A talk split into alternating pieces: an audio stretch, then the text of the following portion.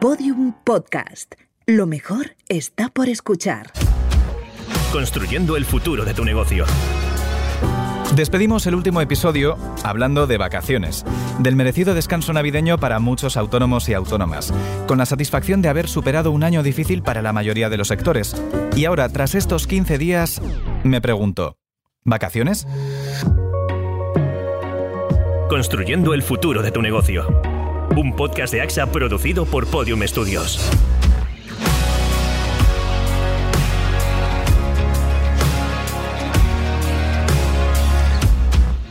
Habrán sido probablemente más días en casa, sin salir a visitar a clientes, pero sé que más de una persona que esté ahora mismo escuchándome sabrá lo que es repasar las facturas pendientes, hacer balance de los proyectos que acaban al finalizar el año o los que están por arrancar. Nos prometimos unos días de descanso, nos tomamos las uvas, aprovechamos las horas que otros años hubieran sido de celebración para ponernos al día, sí, y cuando ya pensábamos que podíamos tomarnos otro pequeño y merecido descanso, tras Reyes llegó el calendario fiscal de 2021. Hoy, para arrancar este Construyendo el futuro de tu negocio, vamos a repasar las fechas que debes marcar si no quieres que se te olvide ninguna declaración.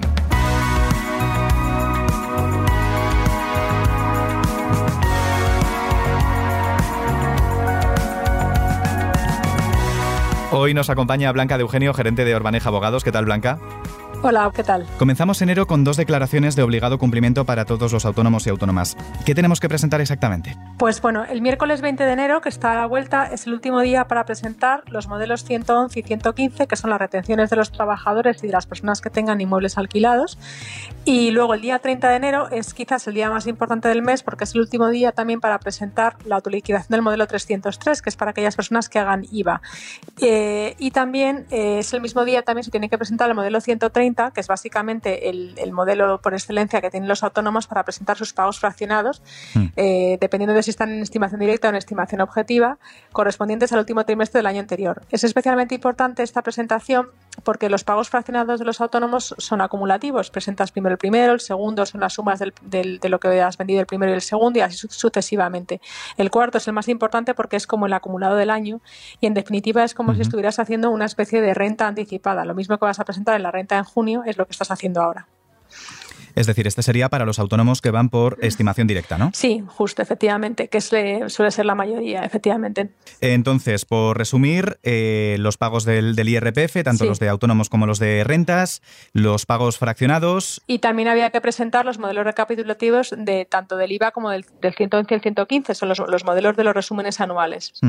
¿Todo esto, Blanca, es igual en todas las comunidades autónomas o existen diferencias si se trata de alguna de las haciendas forales? Pues a ver, es, es a nivel estatal, lo que no sé es exactamente en las haciendas forales si existe otro modelo que se llama de otro nombre, ¿no? Porque al final son depende, no sé si el modelo será el modelo 201, 200 o 200 qué. Tampoco se nos olvida para febrero el modelo 347. ¿En qué consiste exactamente, Blanca? Bueno, el modelo 347 es un modelo que a priori es un modelo informativo, donde no simplemente tienes que declarar pues el total de ingresos, compras y gastos superiores a 3.005 euros y es un modelo que cada vez tiene más importancia porque es el modelo que precisamente permite a Hacienda cruzar la información entre los diferentes actores, es decir, entre, por ejemplo, un autónomo y sus proveedores, y ver que todo el mundo está declarando lo que procede. Y en su caso, enviar requerimientos eh, para solicitar dicha información. Eh, entonces, es importante que en el modelo 347 se declare efectivamente pues, lo mismo que está declarando el proveedor, sea lo que declares tú, porque si no, pues la llamada está asegurada. ¿Cuándo? Pues generalmente suele ser después de, de junio, pero bueno, nunca se sabe, porque al final el sistema de la administración tributaria es muy, muy potente y cada vez saben más los contribuyentes. Incluso a veces es simplemente un mínimo error, pero eso puede generar una llamada por parte de Hacienda. Y ya para terminar, en febrero y marzo, ¿algo más así a tener en cuenta, importante? No, en marzo realmente no hay nada. Lo único el modelo 720, pero bueno, que es un modelo bastante residual de la declaración de los bienes en el extranjero. Y en principio marzo es un mes bastante tranquilo, que se suele aprovechar pues para precisamente ajustar todo lo que, todas las contabilidades para que en la renta esté perfecto, ¿no? Porque siempre se ha podido, en enero hemos presentado el modelo 130, se nos ha podido olvidar algún gasto, alguna diferencia y digamos que la cuenta final, el quinto pago fraccionado, por así decirlo, es la renta que tienes que hacer entre, bueno, eh, empieza la campaña el 5 de abril hasta el 30 de junio. Nos ponemos la alarma, si te parece, Blanca, para abril, porque ya llega ese IRPF. Sí. Y en el caso de los autónomos, pues, pues es bastante más complicado porque lo tenemos que rellenar nosotros o hacerlo a través de una asesoría. Sí. Eh, siempre confiar en expertos por las implicaciones que tienen las actividades profesionales en nuestras cuentas personales, ¿verdad? Sí, efectivamente, la renta cada vez, el modelo de renta cada vez tiene más hojas, lo que... Aunque sean virtuales, ¿no? Sí, sí, directamente. Entonces, a veces, no, eh, bueno, si es virtual, yo creo que el riesgo es doble, porque muchas veces rellenas un campo y no sabes qué implicaciones, en qué otras casillas se está rellenando esa cosa que has metido. Si el programa de Hacienda es perfecto, las máquinas son perfectas, lo único es cómo alimentas el programa. A veces, por ejemplo, poner mal una, una fecha de nacimiento te hace que te coja mal una deducción por familia numerosa, una deducción por mínimo personal y familiar, o incluso en el caso, por ejemplo, de, de, las, de, los autónomos, pues este año han incluido una novedad bastante importante, que es que han, han, incluido un desglose entre la base imponible y el IVA. Antes no, antes simplemente era una sola casilla donde había que poner total ventas, sí. total gastos. Pero esta novedad es bastante importante, va a suponer muchísimo trabajo para las asesorías, pero también para el propio contribuyente, porque tiene que desglosar todo mucho más y, y por lo tanto tiene que cuadrar. Por un lado, tienen que cuadrar las bases imponibles y por otra parte tienen que cuadrar los IVA. Eh, siempre todo muy fácil y muy, muy sencillo, Blanca pero para eso os tenemos a vosotras. Sí. Eh, ¿Ya para verano nos van a dejar descansar o tenemos más declaraciones? Bueno, en julio es, es otra vez el, es el segundo pago fraccionado del año más el IVA, efectivamente. Agosto es un mes que es descanso en teoría, aunque están llegando cada vez más requerimientos en agosto. Y en septiembre no hay nada. En octubre otra vez volvemos con otra vez los pagos fraccionados y el IVA. Y en diciembre, pues bueno, es el, el cierre del año. O sea, eh, sería más para temas sociedades. Para autónomos, no. Realmente en diciembre es un mes, yo siempre lo digo, es un mes de preparar, de preparar lo que te viene en enero. Nosotros ahora mismo estamos ya recibiendo a todos los clientes con el cierre del año y, y los que son muy ordenados, la verdad es que da gusto como lo traen todo. Y si no, pues ahora es un momento para las personas que han sido un poco más caóticas, un poco de una cierta ansiedad, sí, no lo vamos a negar. Yo procuro siempre tenerlo todo en, en el programa bien anotado, con, con, etiquetas para luego poder extraer ciertas informaciones y, y, claro. y, la, y, la, y lo que me pide la, la, asesoría cuando, cuando llega ese momento. Claro. Blanca de Eugenio, gerente de Urbaneja Abogados, muchísimas gracias. A ti, a vosotros. Y nada, disfrutar de este mes de enero lo que se pueda. Hasta luego. Construyendo el futuro de tu negocio. Este es un buen año para volver a comenzar, no solo para replantearnos muchos de nuestros retos y organizar nuestro tiempo, conviene saber cuáles de nuestros proyectos son rentables en el largo plazo. A medida que evolucionamos en una actividad, la relación con los clientes y los proveedores siempre tiende a cambiar.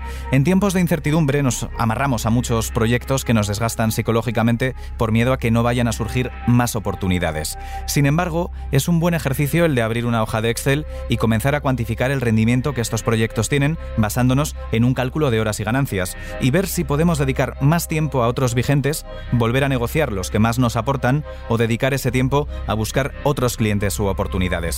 También es este un buen año para replantearnos no solo cómo trabajamos, sino si estamos preparados para los contratiempos de los que tanto hemos hablado estos últimos meses.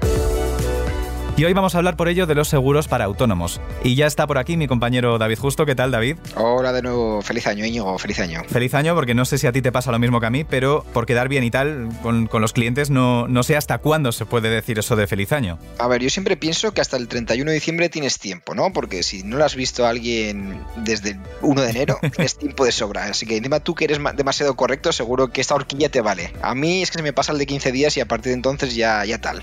Cero cordialidades, ¿no?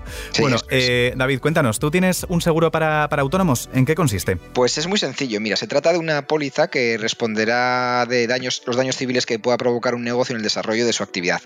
Es decir, este seguro está destinado a cubrir los posibles errores que un autónomo o también su personal contratado puedan cometer en su proceso de trabajo. Pero ya sabes que en estos casos no siempre todos son iguales ni cubren los mismos aspectos y claro, siempre hay que tener una cosa clara y es que hay que acertar. Así que aquí estamos para ayudaros.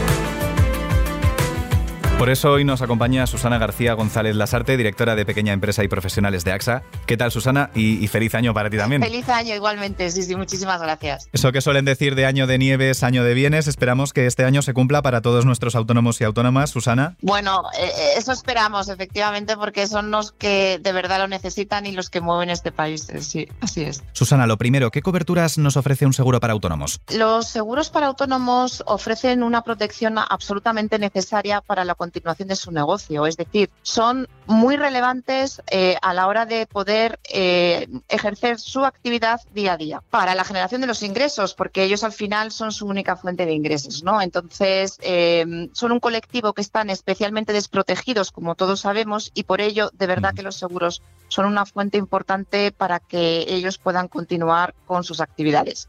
Hay distintos tipos de coberturas.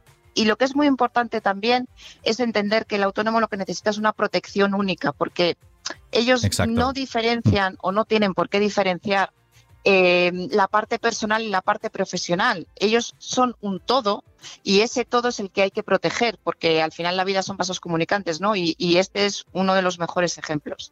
Entonces, es cierto que tenemos coberturas que van más encaminadas a cubrir según qué área de la necesidad del autónomo Em, en función bien de su negocio, bien de su patrimonio, bien de su salud o bien de su familia. Porque realmente estos son los cuatro grandes pilares que podríamos diferenciar dentro de lo que es esa protección única ¿no? de la que hablamos. Claro, ya lo hablábamos antes, de hecho, con nuestra, con nuestra asesora y, al final todo afecta en, nuestra vida de autónomo, ya sea el calendario fiscal eh, nos afecta a nosotros, pero también tenemos que responder de todo lo que, de todo lo que hagamos como, como personas individuales. Sí, empezamos quizá un poco por la parte del negocio, ¿no? que es lo que quizá más diferencia al autónomo de lo que podría ser una persona individual son aquellas coberturas que realmente están encaminadas a proteger o bien sus bienes inmuebles ante cualquier siniestro que pueda impedir el desarrollo de su actividad profesional, eh, pues dentro de un comercio o de una industria, por ejemplo, o aquellas coberturas que van encaminadas a proteger aquellas eventualidades sobrevenidas ¿no? por el desarrollo de la actividad profesional, pues eh, un sanitario, un abogado, un arquitecto, etcétera, ¿no? Eh, que son, por ejemplo, las, las coberturas de responsabilidad civil y que además esta es especialmente importante porque en muchos casos o en muchas profesiones, mejor dicho, son obligatorias para el desempeño de las mismas, con lo cual sí o sí las necesitan. Y por último también, y esto es algo que está cobrando cada vez más importancia y que yo creo que cada vez también tenemos más cultura en España de la necesidad de estar bien protegidos, son los bienes intangibles, ¿no? La información, un seguro de ciber que de verdad te proteja ante un, bueno, pues eh, todos estos ataques que están teniendo mm, muchas empresas y no nos engañemos, muchos particulares y muchos autónomos, y en el caso de los autónomos puede suponer el que no pueda continuar con su actividad y por tanto no, no genere sus ingresos. Mm, ya hablamos mucho de este asunto en el primer episodio, por si alguien se lo quiere volver a escuchar, de, todo lo que tenemos que estar informados, pero, pero bueno, es mucho más sencillo estar bien protegidos ante todas estas realidades de una forma eficaz en vez de estar esperando a que nos pase. Sí, porque una vez que ya nos ha pasado, si no estamos protegidos, la solución suele ser mucho peor. Em, en el caso también de, los ámbitos de, patrimonio, de salud y de familia, encontramos, pues, por supuesto, coberturas de salud y de vida que son especialmente importantes en los autónomos. ¿Por qué? Porque tienen una desprotección social muy importante.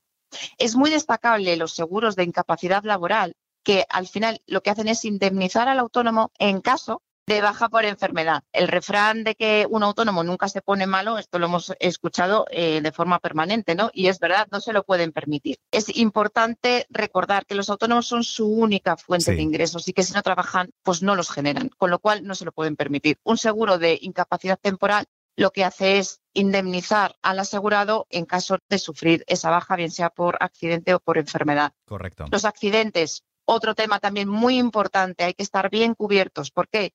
Porque indemnizan en el caso de sufrir estos accidentes y que tampoco podamos desempeñar la actividad. El accidente es una de las principales preocupaciones del autónomo, porque le puede suponer el parón o el cierre incluso ¿no? de, su, de su negocio. Las coberturas de seguros de vida, como te decía, eh, protegen especialmente el patrimonio y la familia ante fatales desenlaces sobrevenidos y, esto en un contexto actual como el de crisis ¿no? que, que estamos viviendo y que bueno, pues veremos cuánto dura porque no sabemos qué nos va a pasar, no sabemos qué nos puede pasar mañana. Eh, yo creo que si algo hemos aprendido de este año, desde luego, es que eh, nada eh, es permanente y nada está seguro 100% y que necesitamos, pues en este sentido, un seguro de vida que, que a un autónomo, si le ocurre algo, hablo de un fallecimiento o hablo de una incapacidad que también existe, pues pueda estar bien cubierto y su familia, por supuesto, pues se resienta lo mínimo posible. ¿Cuánto hemos aprendido, Susana, de este año? Y, claro, en este caso, este tipo de seguros también cubren los daños derivados de situaciones como la que estamos viviendo ahora, ¿no?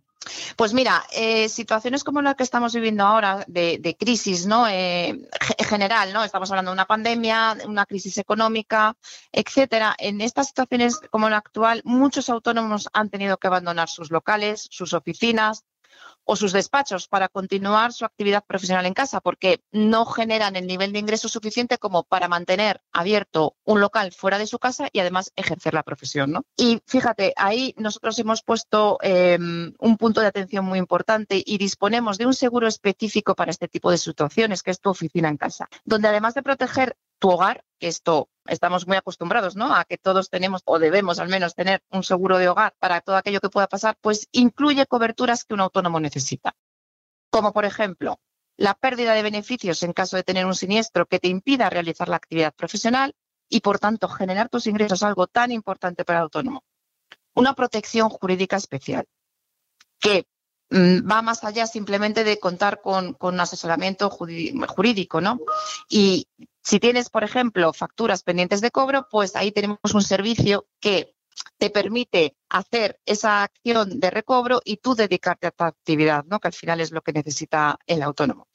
Y, por supuesto, una cobertura de equipos móviles y ordenadores portátiles donde se cubre la inutilización de dichos equipos derivados de cualquier siniestro. Pues me parece muy interesante y muy importante en estos tiempos, la verdad, eh, tener todo protegido. Eh, ahora que, estamos con los cambios, que trabajamos desde casa, que estamos muy a gusto, pero no tenemos en cuenta tampoco muchos de los problemas que esto nos puede ocasionar.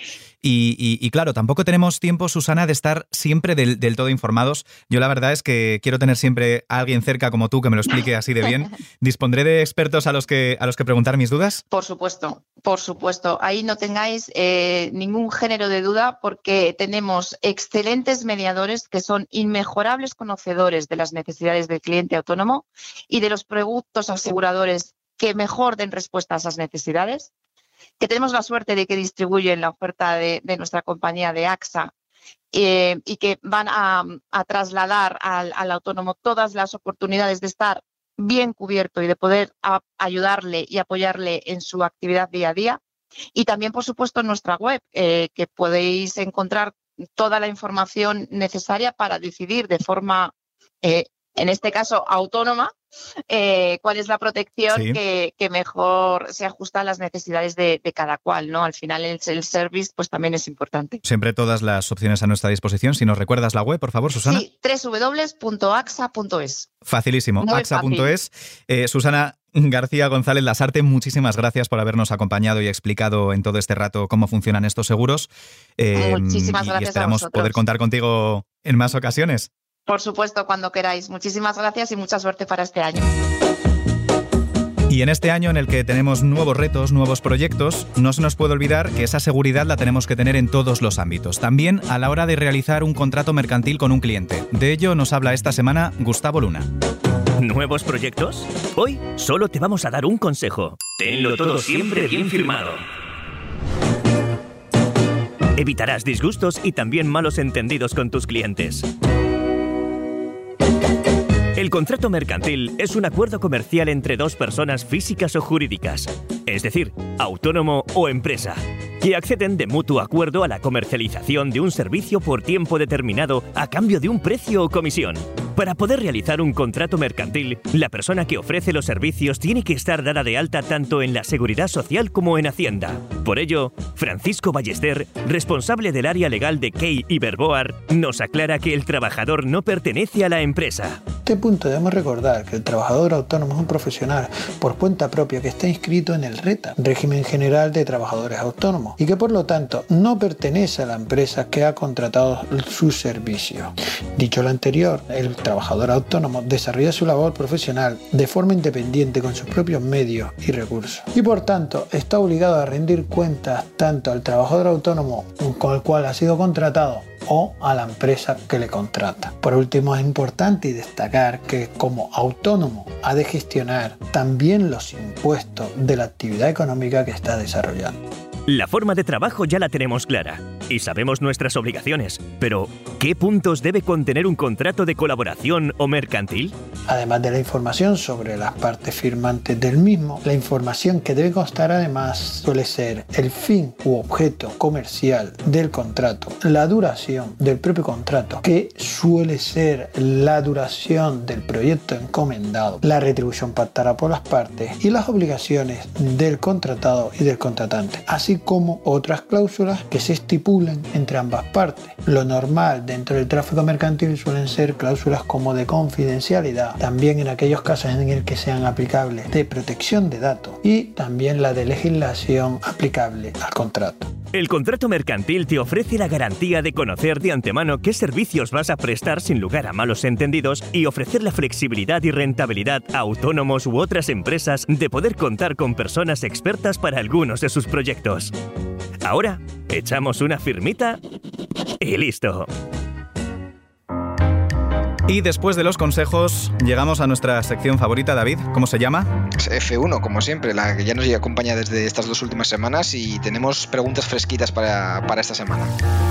Te ayudamos a resolver todas tus dudas. Esto es F1. Hay mucha gente que me pregunta por qué se llama F1. Pues no sé si tú alguna vez le has dado al F1 en tu ordenador y, te ha salido el diálogo de ayuda, pues precisamente por eso. Ah, yo pensé que era de Fórmula 1, niño. Porque éramos muy rápidos para contestar a la gente. Muy rápidos, bueno, pues vamos a ver si hemos sido igual de rápidos esta semana. ¿Qué se preguntan nuestros profesionales, David? Pues casi todas las preguntas giran en torno al calendario que comentamos al principio, así que si te parece vamos a repasar algunas. ¿Cómo debo cumplimentar y entregar la declaración anual de IVA? ¿Hay que pagar algo o es solo informativa? Ah, y si me aclaréis los plazos mejor porque no quiero que me pille el toro. Gracias. Bien, pues a esto nos responde esta semana Enrique Herrero, director del área fiscal de Key Iberboard.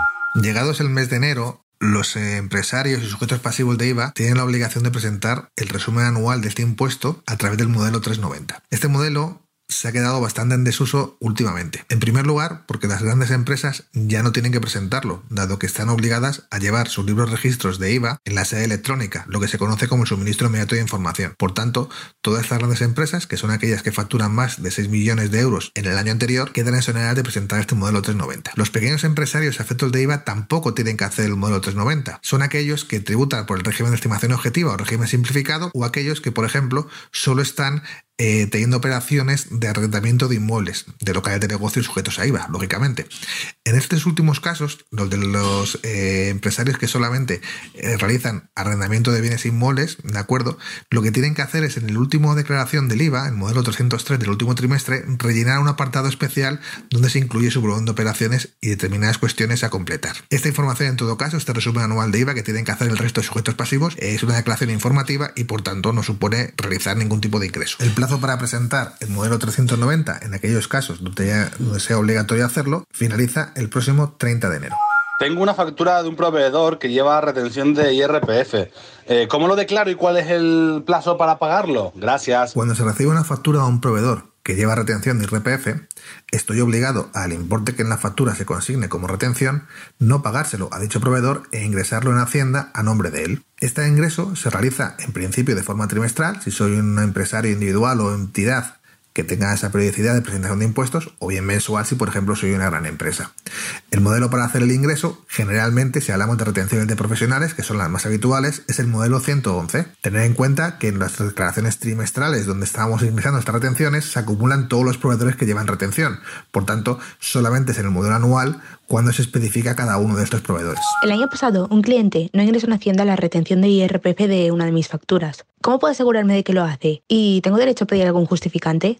Cuando emitimos facturas sujetas a retención por parte de nuestros clientes, deberemos asegurarnos que efectivamente estos han ingresado estas retenciones en la Hacienda Pública. Para ello, en el mes de febrero del año siguiente, aquel al que se refieren las facturas que han estado sujetas a retención, todos nuestros clientes que nos han retenido nos deberán enviar un certificado oficial donde acrediten que se han ingresado en nombre nuestro las retenciones correspondientes a todas las facturas emitidas a dicho cliente. Si pasado el mes de febrero no hemos recibido este certificado, tendremos que seguir reclamándoselo y en todo caso incluso podríamos comunicar a la Hacienda Pública que no hemos recibido el certificado no obstante, la mejor manera de proceder en estos casos es esperar a la campaña de renta y en el mes de abril, cuando se inicie esta campaña de renta, pedir los datos fiscales. Así podremos comprobar si estos clientes han ingresado o no estas retenciones. Si fuera el caso de que no las hubieran ingresado, hay que saber que siempre tenemos la posibilidad de incluir estas retenciones en nuestra declaración de la renta para descontárnosla. ¿Qué ocurrirá? Hacienda verá que hay unas retenciones que estamos descontando de nuestros ingresos eh, tributarios y vendrá a decir que hay una discrepancia dado que a ellos no les costa esta retención. En ese caso, nosotros informaremos a Hacienda de los clientes que han dejado de retener y Hacienda se pondrá en contacto con ellos y les exigirá, lógicamente, justificación de la falta de este ingreso. Si todo es correcto y tenemos razón y las facturas no han sido puestas en dudas, obviamente Hacienda exigirá el ingreso de esta retención por parte de nuestros clientes y asimismo les impondrá la sanción correspondiente. Estoy utilizando calendarios de Google Calendar para organizar mi año fiscal, pero quiero perfeccionar la técnica. David, ¿qué me recomiendas? Cuanto más claro lo tengas todo mejor y condensar todo tu día en un solo calendario puede llegar a ser un poco lioso. De esta manera evitarás equivocaciones y que se te pasen esas fechas clave. Íñigo, por ejemplo, es un experto en esto de los calendarios y lo tiene todo perfectamente, todo bien colocadito, ¿verdad, Íñigo? Yo no, no sé, David, pero yo tengo eh, un calendario compartido contigo y con otra persona más y últimamente me han empezado a aparecer un montón de eventos que no son míos y que creo que si no ha sido tú, ha sido la otra persona eh, que ha empezado a colocar eventos de, de, de una tal merche en el, en el calendario. Por eso es mejor tener eh, todo tipo de calendarios, ¿no? Como decíamos. De esta manera, eso que vamos a evitar equivocaciones y va a ser mejor. Pero de todas maneras, si eres de los que, a pesar de, de esto que nos cuenta Iño, quieres condensarlo todo en un mismo calendario, procura pues añadir un color concreto a cada evento que crees para que, para que de repente no acabes yendo a un concierto pensando que ibas a ir a hacer una cobertura de prensa, por ejemplo. Claro, es muy importante esos colores además que sean identificativos de la actividad que estás haciendo, ¿no? Si tú la asocias con un color, con, por ejemplo, si es de un cliente cuyo logotipo es de color amarillo, pues lo pones, lo pones así, ¿no? En, en Eso es. Los códigos de colores siempre son una buena, una buena opción para mantenerte alerta. Si eres un poco despistado, yo también te recomiendo que programes Google Calendar para que te envíe notificaciones al teléfono móvil con las tareas diarias. Porque sí que es verdad que si utilizamos el, el, ordenador nos puede saltar al escritorio, pero si llevamos el móvil encima, si no lo configuramos es posible que nunca nos salte y que nunca nos demos cuenta de que tenemos algo programado, ¿verdad, Iñigo? Eh, sí, correcto. Es muy importante utilizar bien las notificaciones también para que no te atosigue a, a muchos eventos ¿no? que, que puede claro. ser que no necesites. Por ejemplo, los calendarios que vienen automáticamente en, en Google y en otros proveedores que te dan las, los festivos de, de, España de cada una de las comunidades autónomas que puede que no te interesen, ¿no? Todo eso se puede configurar. Te pones. exacto, exacto. Bueno, pues como decía, la plataforma viene con muchas opciones de personalización, así que podrás crear avisos especializados para que no se te pasen los plazos o como decía Íñigo, para que te muestre únicamente lo que quieres. Es decir, que no nos importa que sea el día de la Virgen de la Inmaculada, pero sí que nos importa que hay que entregar una declaración del IVA, por ejemplo. Que entregar ¿no? la declaración. Y en este sentido, eh, ¿puedo compartir un calendario también con, con, la persona que me ayuda, con mi asesor, con, con otros colaboradores, no? De hecho, es otro de los consejos que damos, que es es una buena opción compartir tu calendario con tu asesor, tu asesora, porque siempre eso de cuatro ojos ven más que dos siempre está muy bien y seguro que te mantiene alerta de todo lo que sucede a lo largo del año y como nos contaba Blanca, tenemos un año fiscal muy importante y tenemos que tenerlo todo bien clarito para no saltarnos ningún plazo. Pues David, con esta consulta y, y sabiendo que, que, así, gracias a todas estas tecnologías y todos estos consejos, estamos siempre más seguros y más seguras, nos despedimos, marcamos en el rojo en el calendario y estamos bien atentos a partir de ahora para estar siempre muy al día. Muchísimas gracias David, una semana más y nos escuchamos la semana que viene. Hasta la semana que viene, Iñigo. Apunta bien en el calendar que grabamos en unos días, ¿eh? Que no se nos pase. Que no, que no se me olvide. Pero en el calendario del trabajo. La semana que viene nos adentramos en el mundo de las pymes. Ya conocemos qué es ser autónomo y cuáles son sus características, así que ha llegado el momento de conocer más sobre las pequeñas y medianas empresas. ¿Y vamos a acabar montando una en el próximo episodio? Mm, ya veremos. La semana que viene más. Hasta la próxima.